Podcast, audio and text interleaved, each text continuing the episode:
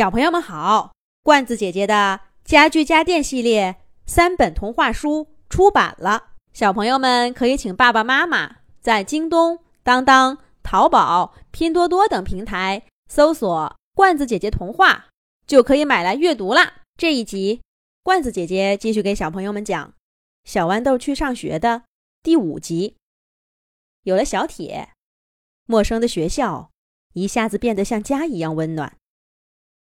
小豌豆几乎跟他的新朋友形影不离，上课坐在一起，下课玩在一起。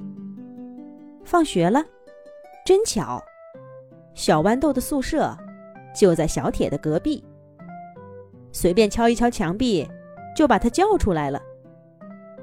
于是，每天的清晨和傍晚，也总能看到他们俩在校园里一起玩耍的身影。在学业上，植物村最聪明的孩子小豌豆，展现出无与伦比的优势。一连好几次考试都拿了第一名。而他的好朋友小铁，虽然成绩一般，可是活泼开朗，性情直率，在学校里备受欢迎。他带着小豌豆，也认识了许多小伙伴。不过他们俩。依旧是彼此最好的朋友。这不光他们自己知道，其他同学也都是这么认为的。渐渐的，小豌豆开始没那么思念植物村了，或者说，他在学校里过的跟在植物村一样轻松快乐了。而这样的日子，总是在手边飞速的溜走，不知不觉，上学的第一个月就过去了。学校通知大家放三天月假，同学们欢呼着，有的三五成群，有的两两结伴儿，都回家去了。小豌豆站在校门口，望着植物村方向的山路，心中涌起一股暖流。一周以前，他已经写信回去，告知了自己到家的日期。南瓜奶奶、茄子大叔。还有西红柿小姐姐，一定都在等着自己吧。尤其是土豆弟弟，他一准盼着自己回去给他讲好玩的故事呢。可真有的忙呢！一想到热热闹闹、众星捧月似的场景，小豌豆忍不住会心一笑，但又感到有点头大。这真是些甜蜜的烦恼呢。还不走嘛！学校都没人啦，是不是舍不得离开？没关系，三天以后咱们就又见面了。小铁走到小豌豆身边，拍了拍他的肩膀，嘻嘻哈哈的说道：“小豌豆回头一看，乐了。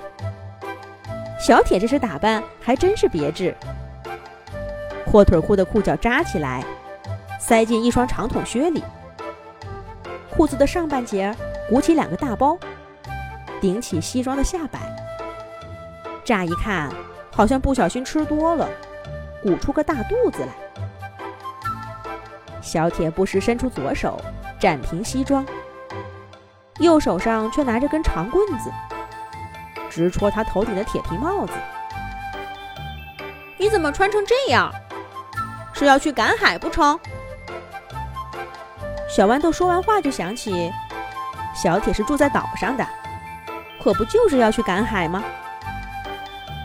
小铁咧开嘴笑了笑，说：“最近涨潮涨得厉害，我得做好万全准备。时候不早了，咱们出发吧。明天的明天的明天，再见。”小铁说着，大摇大摆地走出校门，走了几步。他还回过头冲小豌豆做了个鬼脸。这个家伙总是有办法让人开心。小豌豆开心地笑了笑，背着大书包，轻快地迈上了回乡之路。几个小时以后，甜蜜的负担蜂拥而至。村口迎接的队伍比小豌豆想象中还要壮观呢。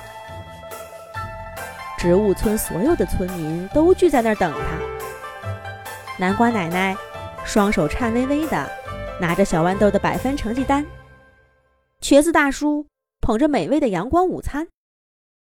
土豆弟弟似乎刚被教育过，看到小豌豆回来，有些气恼，却又管不住好奇的脑袋往他身上看，好像小豌豆身上写着全部外面世界的秘密。终于回来啦！玉米大婶儿第一个抱住小豌豆，过得好不好呀？你怎么瘦成这样子？是不是城里吃的不习惯？一大堆让人头昏脑胀的问题过后，终于有人提起了一个有趣的话题。小豌豆，你信上说交到一位好朋友，他长什么样啊？你也没说清楚。是西红柿姐姐。西红柿姐姐总是知道该怎么给小豌豆解围。小豌豆感激的望了西红柿姐姐一眼，兴高采烈的讲起他跟小铁的故事。可是讲着讲着，植物村上了年纪的老人都变得脸色凝重了。这是为什么呢？咱们下一集再讲。